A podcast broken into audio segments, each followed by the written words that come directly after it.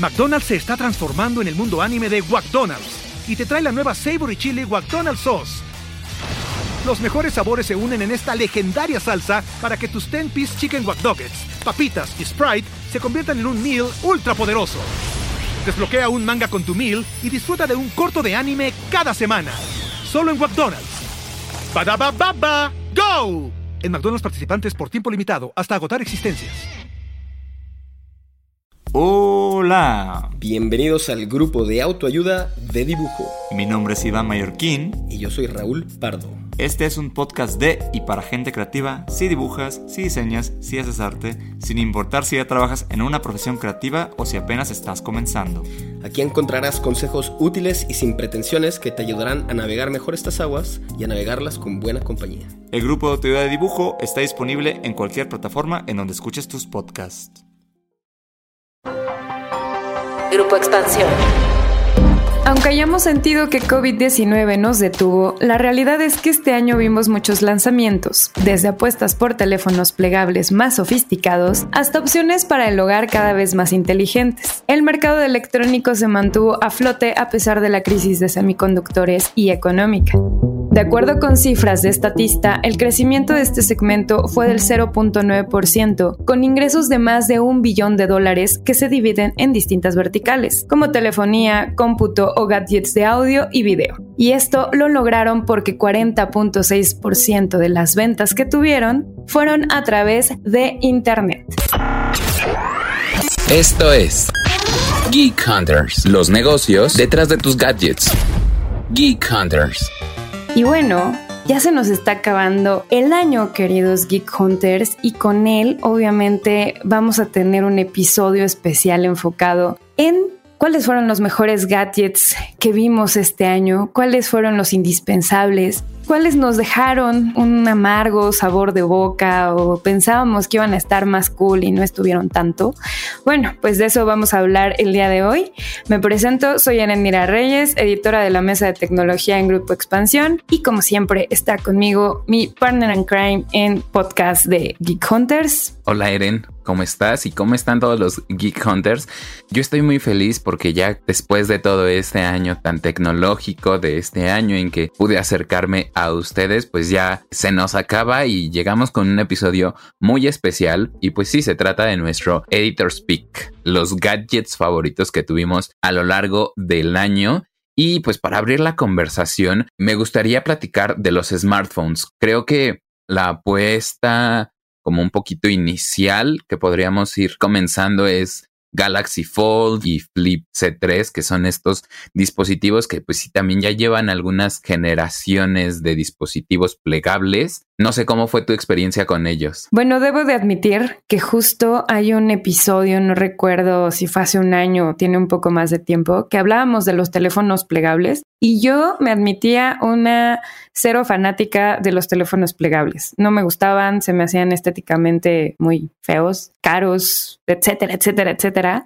Pero la verdad es que este año debo de admitir que tanto el Galaxy Fold como el Galaxy Flip me sorprendieron bastante. O sea, no es como que ya me gusten como para comprarme uno o para usarlo en el día a día, pero si es este tema de la tecnología tan avanzada, te sorprende. También me sorprendió que el precio no fuera tan costoso con respecto a la primera generación que recuerdo que llegó a México costando más de 50 mil pesos y yo decía, eso es una grosería. Está casi en el mismo precio, un poco más barato, pero se trata de una generación pues más novedosa y además que está con mejor tecnología. El punto es que ahora algo que me sorprendió es que tanto el flip como el fold puedes someterlos, vamos a agua, puedes jugar más con ellos, ya no se sienten tan frágiles. Y eso le dio puntos extra, sinceramente, a Samsung, pero también, o sea, le dio muchos puntos extra a la tendencia de teléfonos plegables, porque ya se me hicieron equipos que pueden ser atractivos, que la gente puede usar y que además sí se pueden presumir, o sea, sí llaman la atención, por lo menos estuve un rato usando el flip y cuando lo usabas a mí varias veces me dijeron como, oh, este, ¿qué? Eso es para polvearte la cara o cosas así, yo no, si fuera para eso sería muy costoso, pero llaman la atención, entonces eso puede ser bueno, puede ser malo si andas en lugares donde no quieres llamar la atención, no uses un flip ni un fold, pero a nivel tecnológico debo admitir que sí avanzaron mucho, sí me sorprendieron en este año y sí siento que son de los gadgets que en 2021 dieron mucho de qué hablar.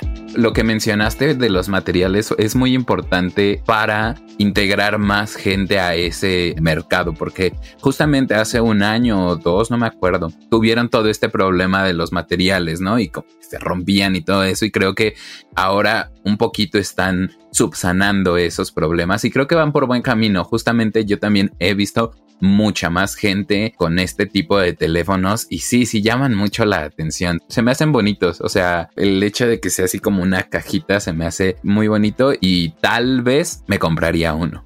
Y también el iPhone 13 Pro Max super wow, eso también es carísimo y no lo compraría a pesar de que me gusta la marca, porque creo que ha sucedido una cuestión con Apple que están renovando con mucha frecuencia sus dispositivos. Yo me acuerdo que hace algunos años la frecuencia de renovación de los iPhone no era cada año. Ahora, no sé, como que siento que ya es el mismo dispositivo y justamente este año cambié mi teléfono y no me vi atraído por un nuevo iPhone. Además que no le sacaría el máximo provecho, ¿sabes? Creo que no soy una persona que haga cine, por ejemplo que como integraron todas estas nuevas características para la grabación más cinematográfica y todo eso, pues o sea, está muy cool, pero no lo voy a utilizar. Creo que está de pensarse mucho comprar un nuevo iPhone. Creo que si en ese tipo de dispositivos que son tan caros, me la pensaría un poquito. Pero lo que más me llamó la atención en el caso de Apple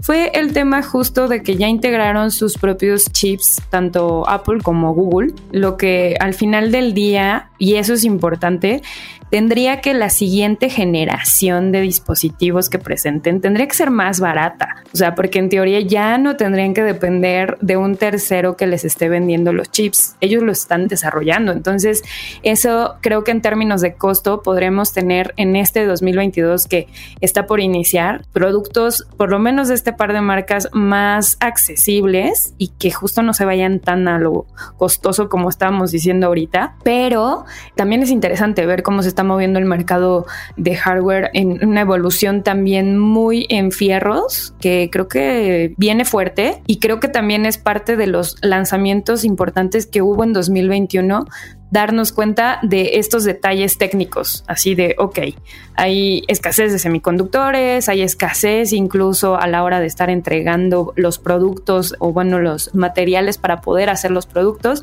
y eso hace que sea más costoso el equipo o que tarden muchísimo en llegar a los mercados. Entonces creo que vienen cosas interesantes en ese tema. Y Pixel, a mí, a nivel personal, se me hace un teléfono que me gusta mucho, me gusta el diseño, me gustan todas las novedades que trae y que siento una gran tristeza porque no lo traen a México. Hay muchos dispositivos de Google y creo que son también parte de los que vamos a hablar un poco más adelante, pero sí, ¿qué está pasando con los teléfonos? Yo no sé por qué no los traen, no sé por qué Pixel 6 no viene a México. Yo soy usuaria de Samsung, pero si algo me quejo de Samsung es que su sistema operativo hace que todo esté muy cargado y que sea muy Samsung. Y está cool, o sea, está bien, a mucha gente le va a encantar, pero eso creo que es algo que pasa con los Pixel, que es muy hermoso porque tienes así Android solitito para que tú lo armes y tú veas, lo personalices a tu gusto y eso está, la neta, bastante cool. Entonces,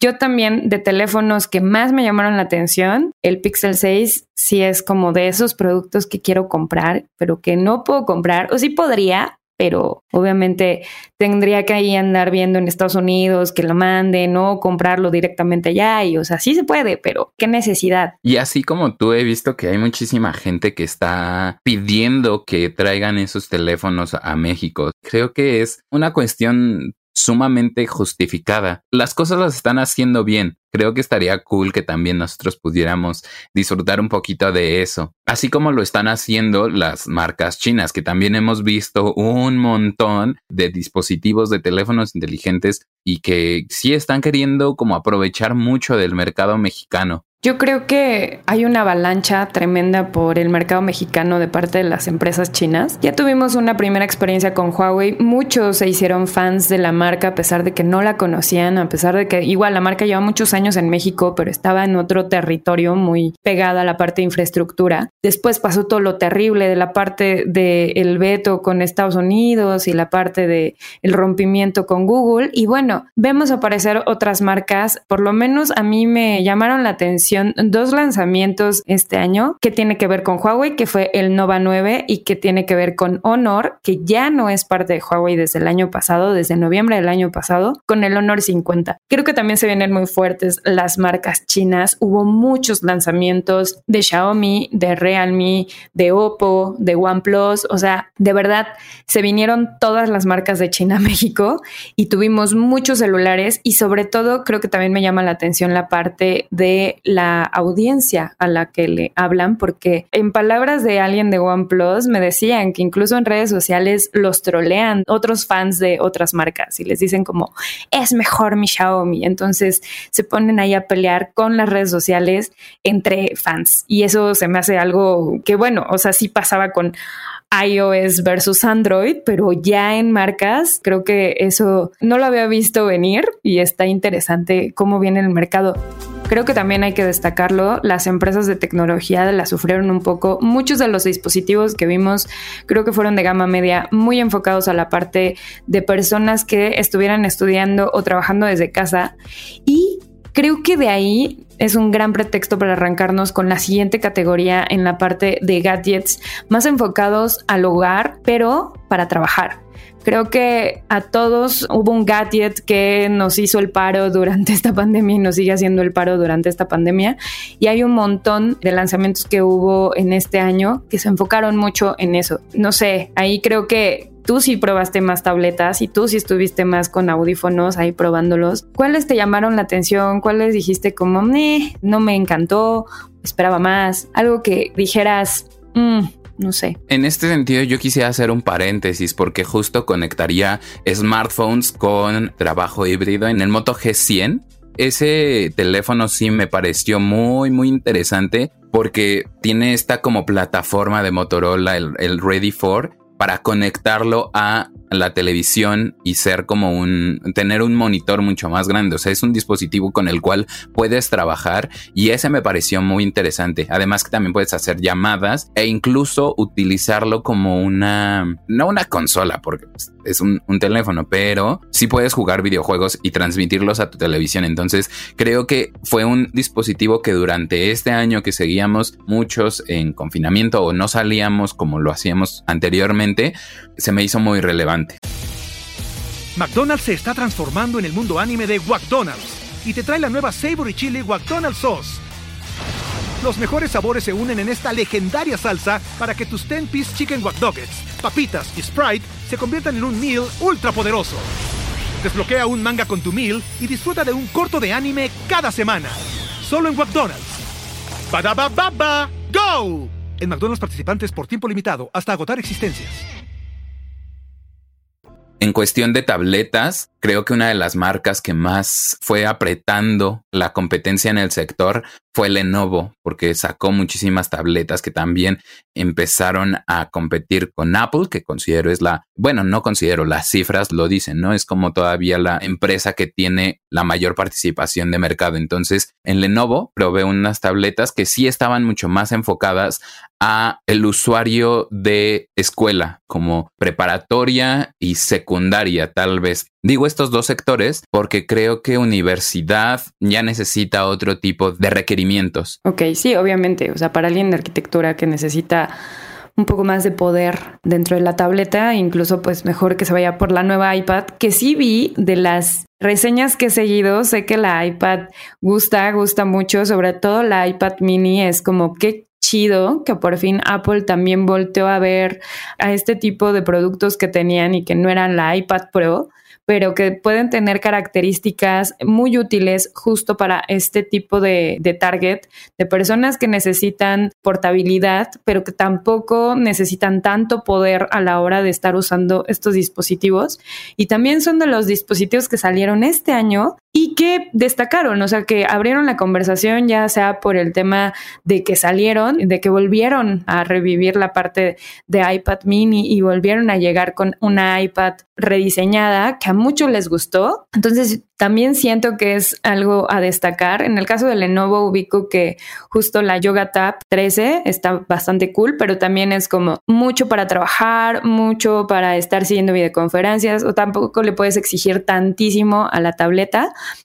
pero sí es un buen producto que te acompaña y que te puede ayudar en el día a día y que finalmente pues es algo que se ha vuelto incluso una segunda pantalla, se ha vuelto indispensable a la hora de estar trabajando desde casa. Yo por lo menos sí tengo un par de dispositivos que se me hicieron a mí básicos en la pandemia, además del micrófono hermoso que ya tenemos para poder grabar Geek Hunters, creo que hay algunos otros dispositivos que también fueron así mi salvavidas. No sé en tu caso, Fer. De este lado, creo que uno de los dispositivos como que fueron muy importantes en todo este tiempo, desde el año pasado, son los audífonos. Porque, o sea, no solo te acompañan para trabajar, también están ahí para el ejercicio, para salir a caminar un rato cuando puedes. Creo que son un accesorio tecnológico que se volvió indispensable porque aparte la oferta creció muchísimo. A nivel personal, yo utilizaba como dos audífonos, los audífonos como para salir y que me bloqueara un poco del mundo y unos audífonos muy básicos para escuchar alguna llamada, conectarme a algo rápido,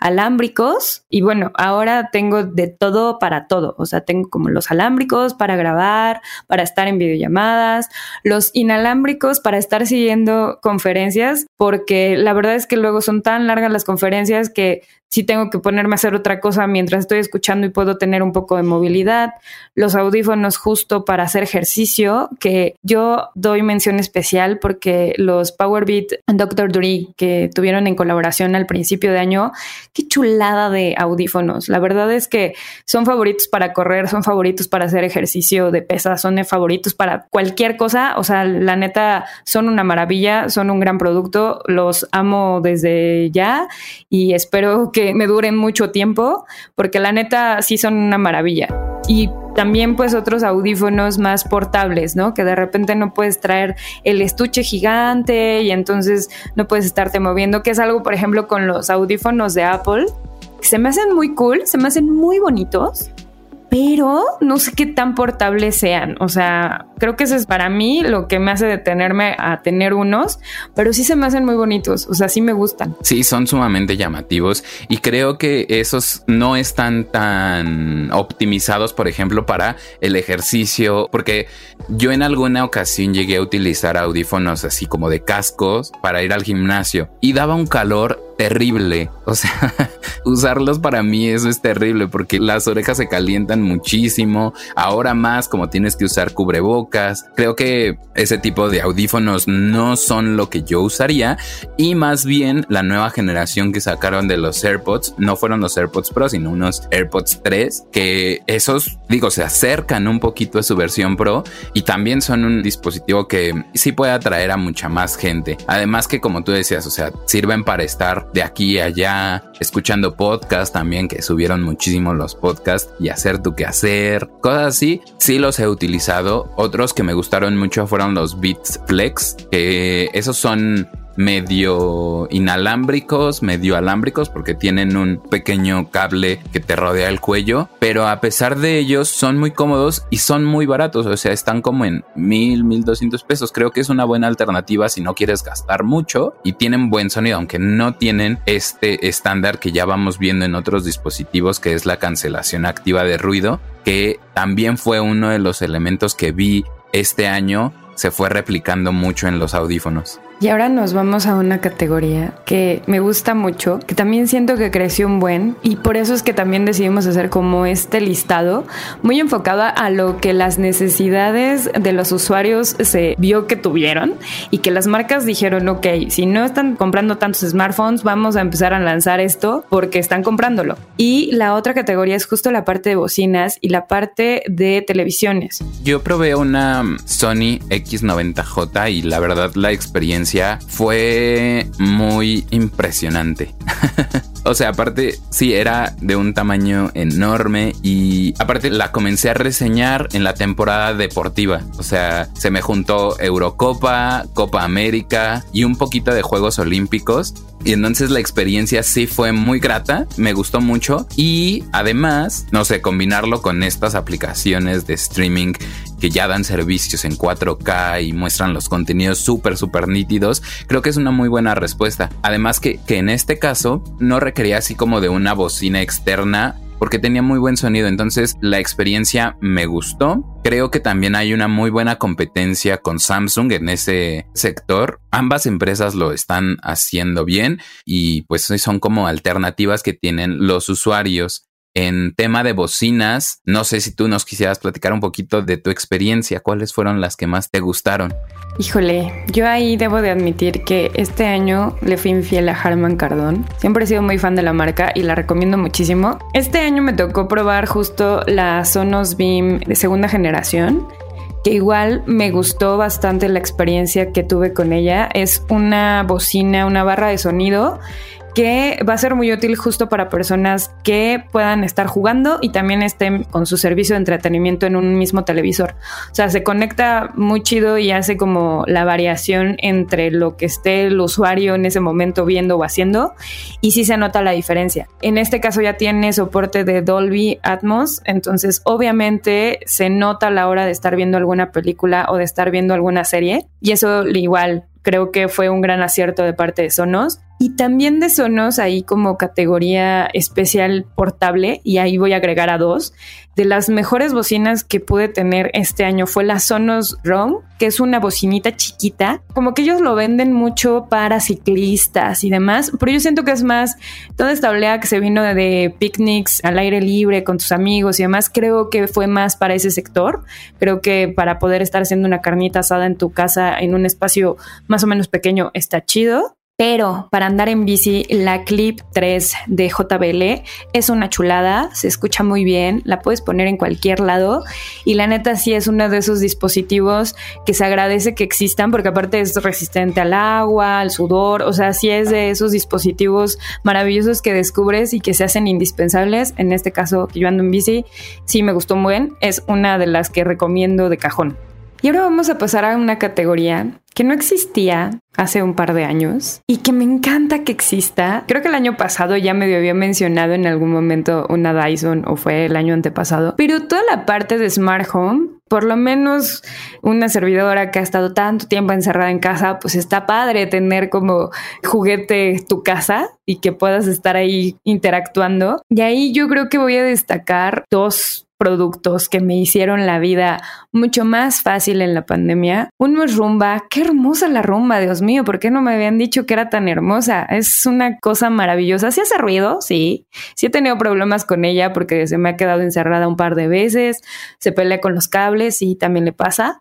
Pero la verdad es que es un dispositivo que para el día a día, sobre todo si tienes mucha chamba, te ayuda mucho que la neta sí es una, pues sí, una aspiradora independiente y solita que está haciendo su chamba. Y toda la oleada también que trajo Dyson de productos abrió su tienda en México, entonces eso significa que está vendiendo un chorro de productos en México, desde los purificadores que a mucha gente les hacen un paro para las alergias, hasta la parte de las aspiradoras de todos los tamaños, de todas las necesidades y de todos los tipos, hasta la que tiene la lucecita UV para que identifique la mugre o los ácaros mejor, o sea, llaman mucho la atención. Luego se hace en algún punto, muchas personas dicen que es casi absurdo, pero por lo menos yo todos los usuarios que conozco de Dyson, que usan Dyson, la aman. Y amaron justo las dos que salieron en este año. La OmniGlide, que es una aspiradora chiquitita, fue una buena evolución de la B8 que estuvo hace un par de años en el mercado como la más novedosa y la mejor.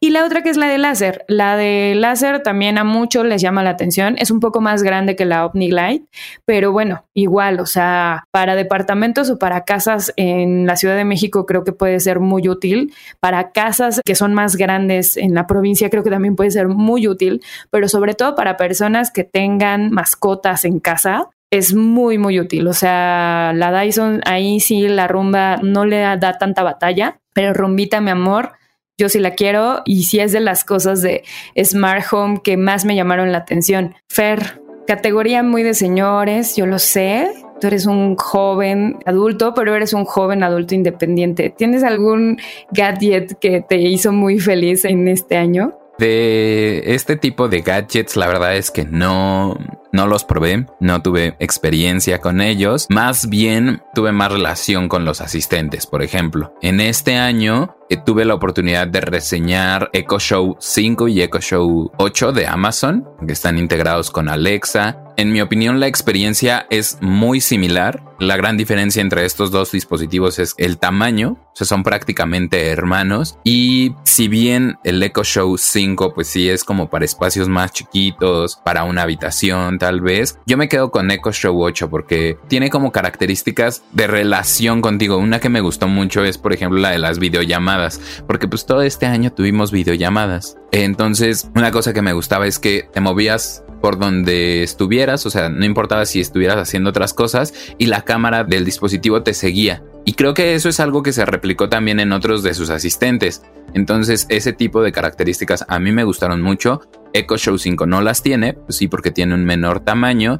Y también como pensándolas un poquito en reproducción de sonido, creo que el hermano mayor tenía mucho más rendimiento. Y creo que también algo que estoy olvidando y que tiene mucho que ver con la categoría de dispositivos, tanto de Google como de Amazon, que son los que dominan más, es la realidad, es la parte de timbres inteligentes. Ahora viene la división entre Google Assistant y Alexa, lo mismo también como con todo el ecosistema. Mucha gente ama Ring por todo el tema de los paquetes que pueden dejarlos y que pueden tener incluso ya un espacio definido en casa o en un departamento diciéndoles cómo pueden dejar sus paquetes a la distancia. O en el caso de Google, que ya también trajo su timbre inteligente. Entonces está bastante padre toda la categoría. Trajeron un temporizador, trajeron un timbre, trajeron cámaras. Le están haciendo la competencia también a Amazon con toda esta nueva línea de productos.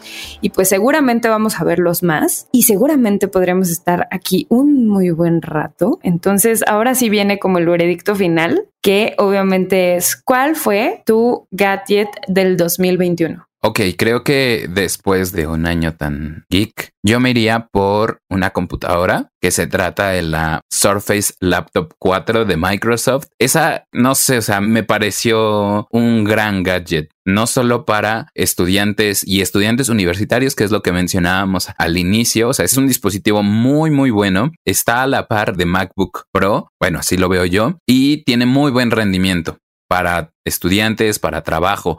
Y solo quisiera hacer una mención especial porque pues este año no tuvimos lanzamientos de consolas como el pasado, pero sí quisiera hablar de Nintendo Switch OLED, porque creo que también es uno de los dispositivos que se me hicieron más interesantes en el año para la experiencia de seguir jugando Metroid Dread en portátil. Yo estuve fascinado con esos dos. Ay, pues estuvo súper bien. Mira, yo el año pasado, imagínate, recuerdo perfectamente que mi veredicto fue el PlayStation 5 porque es la única consola que me ha hecho jugar. Pero ahora este año sí me volví una señora de la casa y la verdad es que fue una difícil decisión decir o me voy por una o me voy por otra. Yo la verdad, para mí, este año, quien fue mi salvavidas muchas veces sí fue la rumba i3, maravilla, hermosa. O sea, la neta, es un paro tener uno de estos dispositivos, se vuelve casi tu hijo tecnológico o tu asistente tecnológico, depende cómo te familiarices con la tecnología,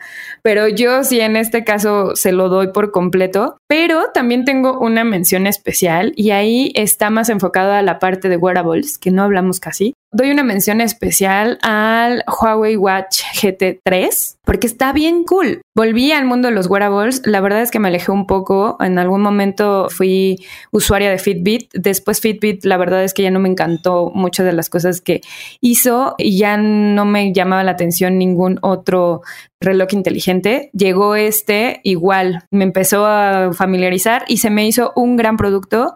Tiene, ya saben, lo básico, toda la medición de rendimiento físico que puedas tener, muchos deportes, o sea, creo que tiene casi 70 deportes que puedes estar metiéndole y configurando y estandarizando como las medidas y las métricas que quieras con cada uno de los deportes. Y además tiene oxímetro, que obviamente eso se volvió como el hit después de COVID con todos los wearables. Entonces, seguramente vamos a ver también más wearables para el próximo año. Y pues, querido Fer, creo que ya tenemos que llegar al final de este podcast con todo el dolor de nuestro corazón porque podremos estar aquí una hora, pero seguramente ustedes, queridos Geek Hunters, tienen gadgets favoritos en el 2021, así que estaría súper bueno saber cuáles fueron sus gadgets favoritos. Y pues Fer, algo más que quieras decir únicamente desearles a todos nuestros Geek Hunters que se pasen una muy muy bonita Navidad, que se la pasen muy a gusto con toda su familia y que también nos sigan escribiendo, le escriban a su familia Geek Hunter. Ay, qué hermoso. Y bueno, obviamente los invitamos a escuchar nuestros especiales. Vamos a hacer unos especiales para final, final de año.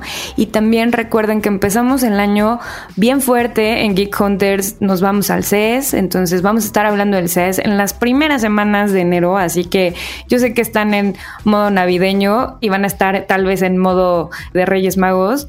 Pero la neta, vienen cosas muy buenas y esperamos que el 2022 nos traigan muchos oídos nuevos. Así que felicidades, felices fiestas. Adiosito.